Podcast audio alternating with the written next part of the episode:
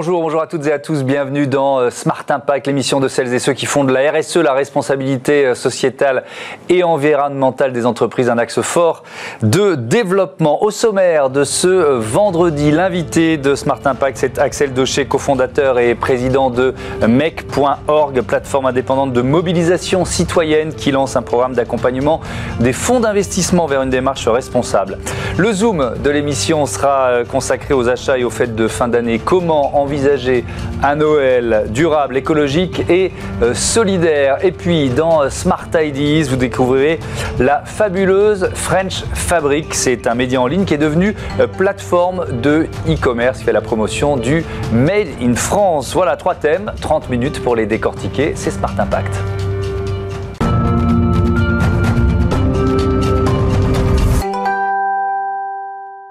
À la découverte de mec.org et de ses consultations citoyennes avec nous, euh, Axel Docher. Bonjour, j'espère que vous m'entendez bien. Bienvenue à vous. Bien, bonjour. Ça fonctionne. Vous êtes avec euh, Alicia Combaz, euh, le cofondateur de mec.org. C'est donc cette plateforme de mobilisation citoyenne que vous avez créée il y a, il y 4 ans. avec quelle idée, quelle ambition? Bah, Le point de départ, ça a été un constat un petit peu pessimiste sur l'évolution de nos démocraties. Euh, et sur le fait qu'elles avaient de plus en plus de mal à non seulement agir sur le réel des gens, mais aussi à réconcilier les populations.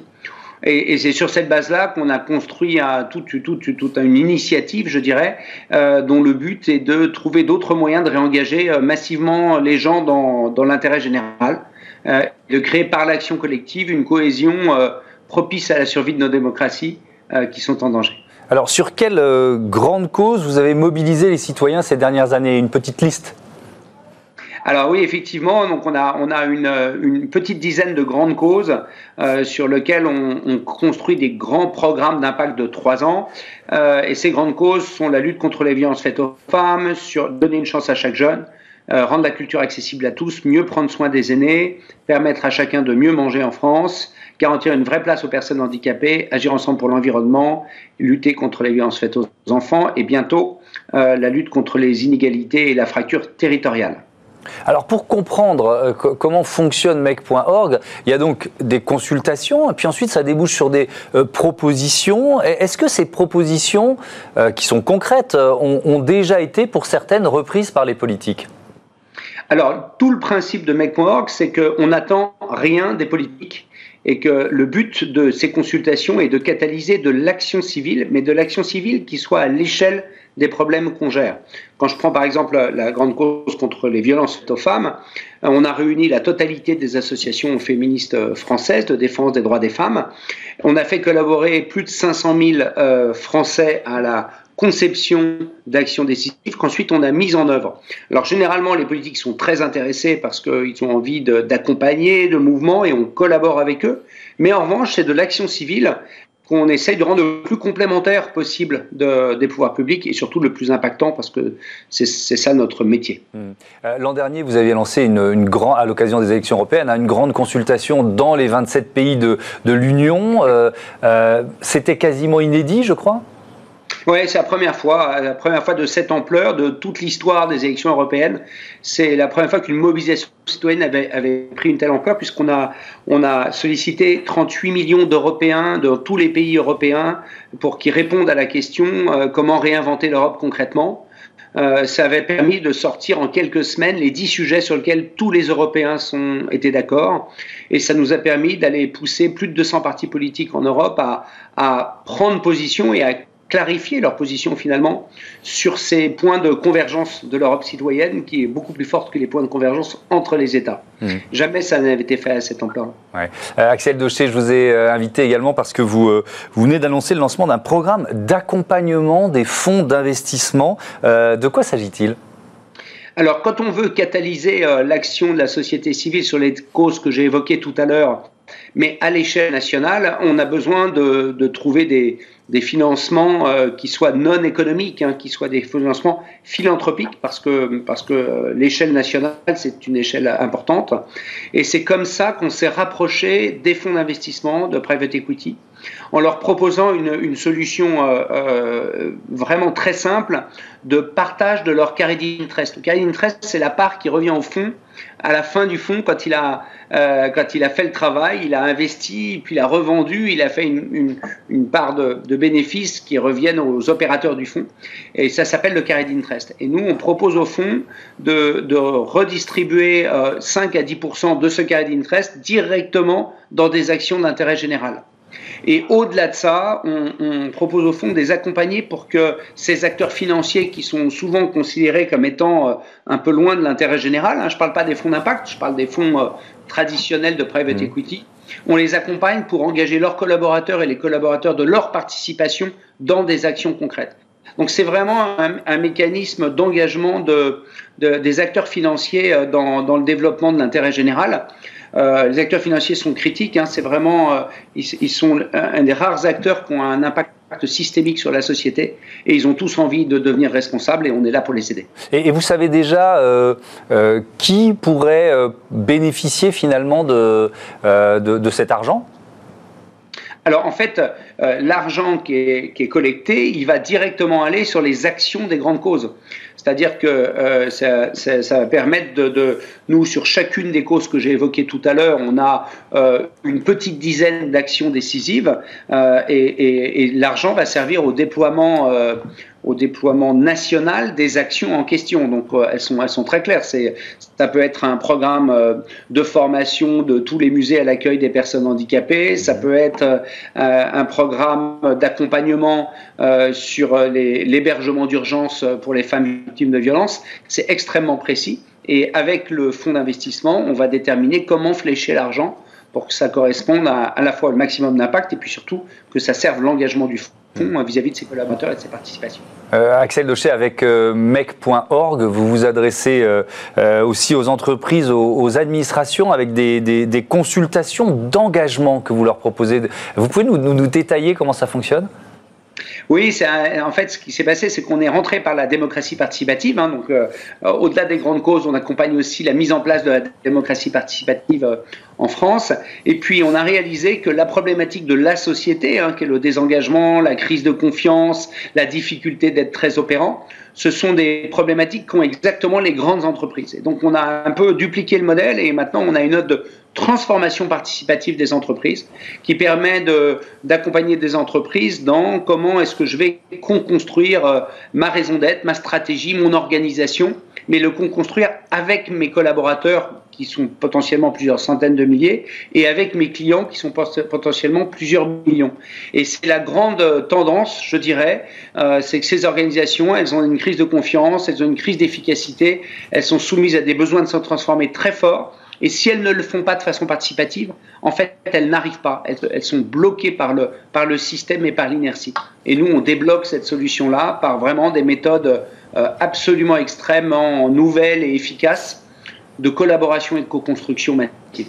Alors, on va prendre un exemple avec les professionnels de l'immobilier. Je crois que vous avez lancé une, euh, une de ces consultations euh, d'engagement. quels enseignements, qu'est-ce qui en est ressorti? Bah, C'était très intéressant parce que c'est le, le, CIAL. Euh, alors, le, non, le premier, l'immobilier, c'était le MIPIM, qui, qui est le grand salon de l'immobilier, mmh. et qui a eu envie de construire toute son offre éditoriale, tout ce qui se passe dans le salon autour euh, d'un face-à-face entre les attentes de la population sur l'immobilier euh, et deuxième chose, les attentes des professionnels sur l'immobilier. Donc on a construit cette collaboration un petit peu duale et ça a permis de nourrir finalement comment est-ce que le MIPIM, qui est un salon, peut devenir non pas un salon, mais un acteur de la transformation de la société en faisant collaborer tout le monde. Donc ça, c'est, on l'a fait aussi avec les professionnels de l'alimentation et avec le CIAL. Euh, donc ça, c'est des choses qui marchent assez bien. Mhm. Euh, on travaille aussi avec une, une grande banque française, euh, je ne peux pas citer le nom, mais euh, sur la, la, la, réorganisation de la banque à la sortie du Covid. Comment est-ce qu'on réengage les collaborateurs? Comment est-ce qu'on affine la raison d'être en sortie de Covid? Et dans ce cas-là, on le fait avec à chaque fois des millions de clients et puis des centaines de milliers, en l'occurrence pour cette banque, de collaborateurs. Mais alors, vous avez, on a vu le titre d'ailleurs s'afficher tout à l'heure, vous avez même travaillé avec, euh, avec Bercy, avec le ministère de, l'Action et, des, euh, et des comptes euh, publics. C'était dans quel cadre ça? Et puis peut-être aussi avec quel objectif? Alors ça, c'était dans le cadre de, de ce qu'on nous on appelle la démocratie participative. Euh, c'était sur le, sujet de l'égalité femmes-hommes dans l'économie. Et, Bercy nous a demandé de dire, bah, ils avaient réfléchi à plein de solutions. Ils se sont dit, mais nos solutions sont peut-être bien, elles sont pas ou pas bien, mais il faut les confronter à des idées de citoyens. Et donc, on a fait une consultation euh, très très large autour de comment assurer l'égalité femmes-hommes dans l'économie, euh, qui a été fait avec avec le ministère. Et, le, et les citoyens qui ont participé étaient à la fois euh, on leur proposait à la fois les propositions d'autres citoyens et les propositions du ministère, ce qui a permis un petit peu de, rebrasser et de créer une intelligence citoyenne plus forte, un ancrage plus fort de, cette loi dans la réalité de la population, au lieu d'être un petit peu déconnecté. Et c'est typiquement ce genre de, de, de, rencontre qui change la donne, pas seulement pour arriver à une loi plus intelligente, mais qui change la donne pour que, pour que le pouvoir public puisse se mettre en œuvre. C'est un facteur d'activation du pouvoir public. Ça, légitime aussi, parce qu'il y, a cet effet de masse, quoi. il y a une intelligence collective en, mouvement. Oui, puis, et puis c'est très sain, ça reconstruit les fondements de notre société. En fait, euh, il y a un, sociologue qui s'appelle Pierre Rosanvallon qui a eu une phrase très limpide sur le sujet. Il a dit La survie de la démocratie est au prix du sentiment de démocratie permanente. Il faut que chacun ait la faculté de pouvoir agir sur son environnement. Parce que cette faculté qu'il exerce au pont crée une responsabilité et cette responsabilité, c'est la base sur laquelle la démocratie peut être durable. Euh, et donc aujourd'hui, l'enjeu des pouvoirs publics, c'est de co-construire avec les citoyens et pas simplement de se faire élire, parce que ça ne suffit plus. Alors, on a eu un petit souci, manifestement, de, toute fin de liaison avec, euh, Axel euh.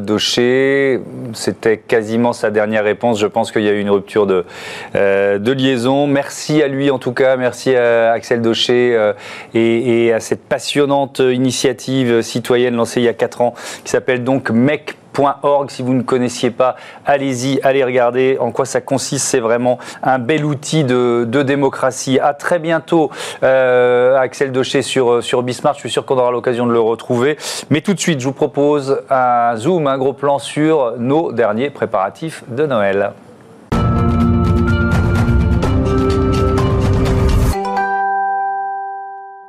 Le Zoom de Smart Impact consacré euh, aux fêtes de Noël, comment passer un Noël plus durable, plus écologique, plus solidaire, quels sont les bons réflexes à adopter? Bonjour Marie-Sarah Carcassonne. Bonjour. Bienvenue, vous êtes euh, experte agriculture et alimentation durable à la fondation euh, de Good Planet et vous allez donc nous donner quelques conseils. On va développer trois grands thèmes ensemble. Il y a les cadeaux évidemment, il y a l'alimentation, il y a les emballages. Peut-être d'abord un constat, Noël c'est évidemment un pic de consommation moi j'ai envie de dire parfois un pic de gâchis. Est-ce que vous dites c'est un, levier d'action responsable? Est-ce que vous le voyez comme ça, vous?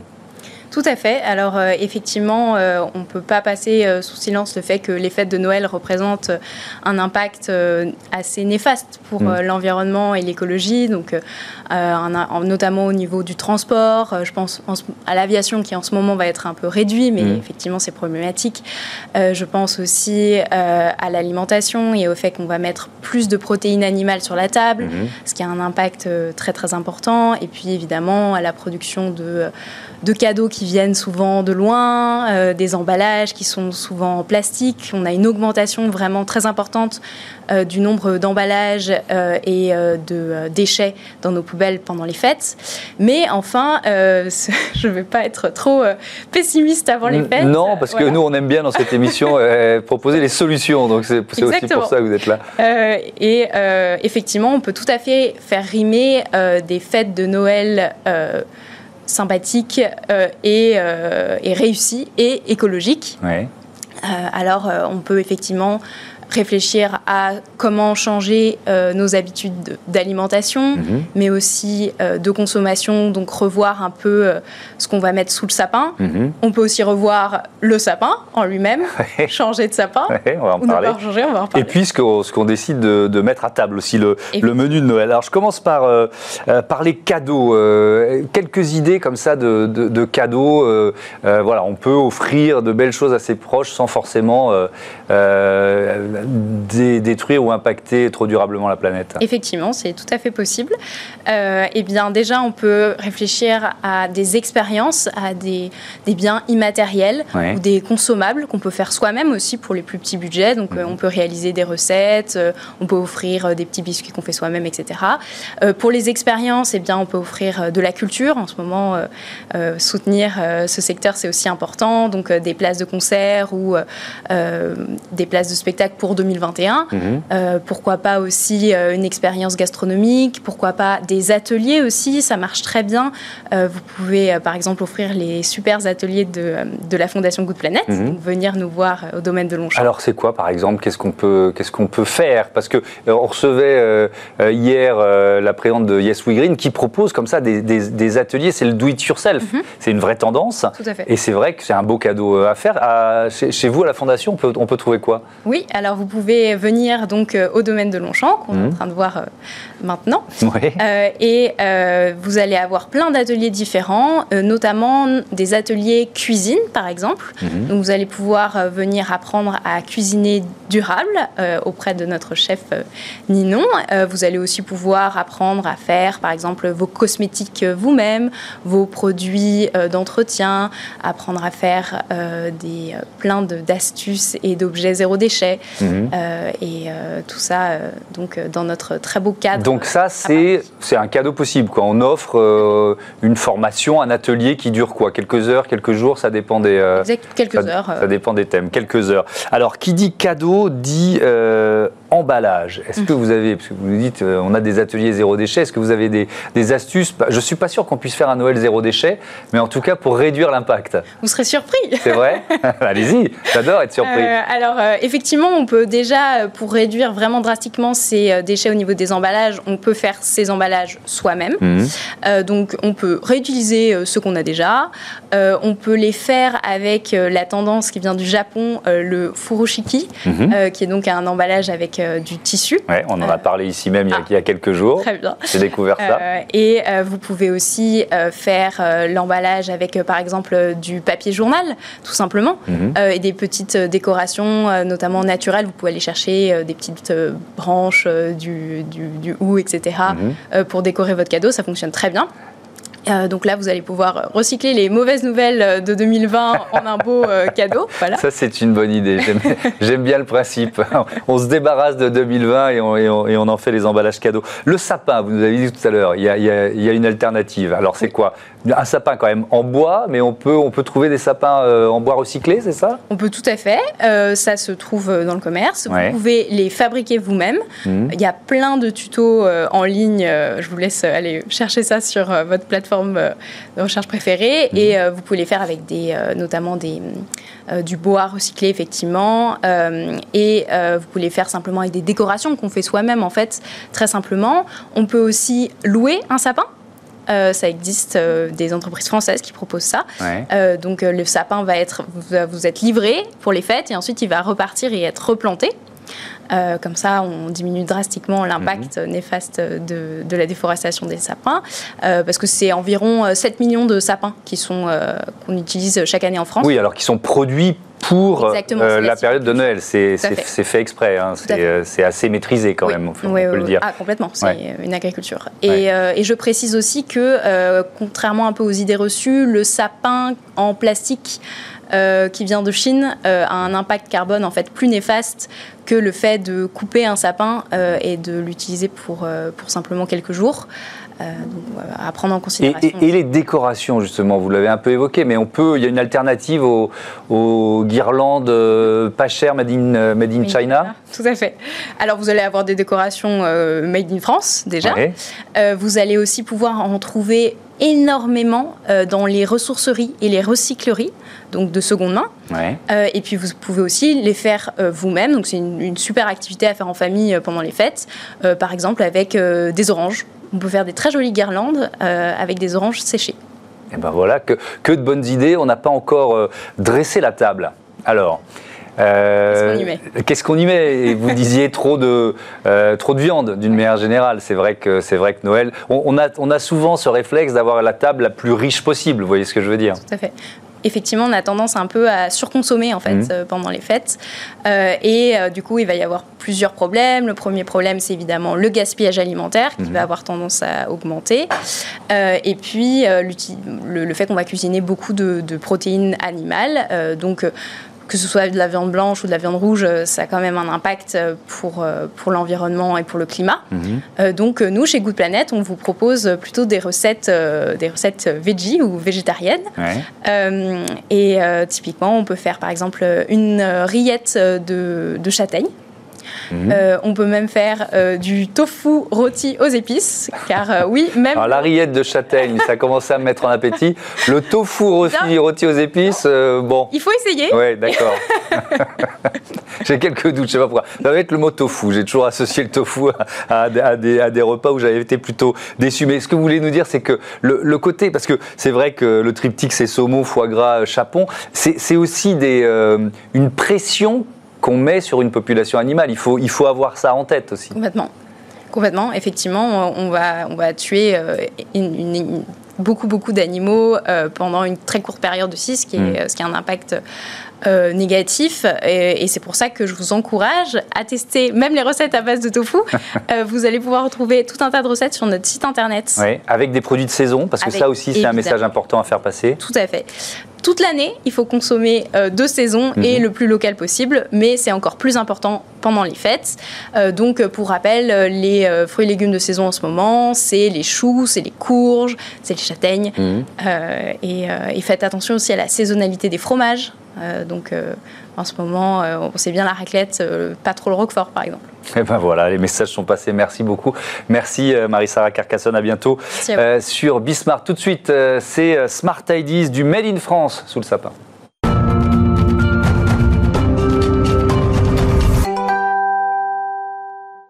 Bonjour Stéphane de Hulder, bienvenue. Vous êtes euh, avec Virginie Vivier, le cofondateur de la fabuleuse French Fabric, média en ligne qui vient de se lancer dans le e-commerce. Euh, depuis quand, là, cette toute dernière étape et avec, euh, avec quelle idée, quelle ambition? Donc en fait, on, a lancé le projet Fabuleuse French Fabric vraiment en début de, début de cette année, en mmh. commençant par la partie éditoriale, donc le, webzine et la création des communautés réseaux sociaux. On se perçoit vraiment comme une plateforme de soutien aux entrepreneurs du, du fabriqué en France et en fait, le soutien aussi un soutien économique par mhm. la distribution. Et donc, depuis début euh, octobre de cette année, on a lancé un espace de vente et de découverte euh, des pépites du fabriqué en France, euh, les pépites qui sont proposées par nos partenaires. Mhm. Comment vous avez, on va, on va rentrer dans le détail un peu de ce que vous proposez, mais comment vous avez eu le déclic, cette envie là de faire la promotion du, du fabriqué en France? Alors, le fabriqué en France, je suis dedans depuis pas mal de temps parce que j'ai j'ai essayé de, de, vendre des Renault un peu partout en Europe. ah oui, vous avez bossé quoi Deux décennies chez Renault, Deux décennies euh, mmh. chez Renault, et c'est vrai que euh, quand on représente les marques françaises à l'étranger, on est vraiment perçu comme des représentants de l'industrie française. Mmh. Il y a quand même 12 sites industriels en France, donc j'ai ça un peu dans mon background et dans mes gènes. Et finalement, comme citoyen, à un moment donné, j'ai envie d'avoir, euh, j'ai eu envie d'avoir un impact plus direct sur ce sujet, qui est le sujet pour moi de la réindustrialisation, de la mmh. relocalisation. Il y a eu une, une destruction quand même massive d'emplois industriels ces 30 dernières années et on essaye d'apporter une solution. Et la crise Covid, elle donne évidemment encore plus de sens à votre démarche.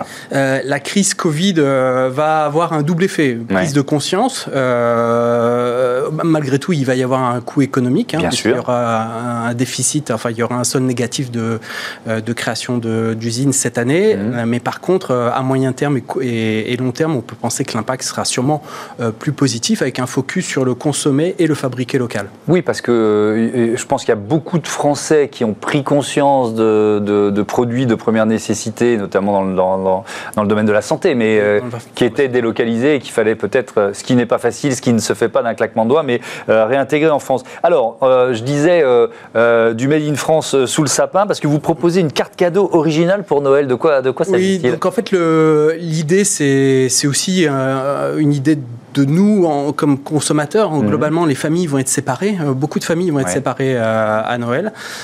beaucoup de familles ont pris conscience que l'acte de consommation et d'achat, ça pouvait être quelque chose avec un impact positif sur l'économie. Mhm. Et on s'est dit, pourquoi pas combiner tout ça en proposant une e-carte qui soit une e-carte, j'offre du soutien aux entrepreneurs du, fabriqué en France, euh, qui donne accès finalement ben, à nos 30 partenaires qui sont euh, sur, sur leur site, euh, leurs produits. Alors c'est quel type de produit Donc c'est, on a voulu parler du, du, Made in France au sens large, donc, parce qu'on pense souvent au textile, au mmh. slip, etc. Mais c'est le Made in France, c'est bien sûr pas que ça.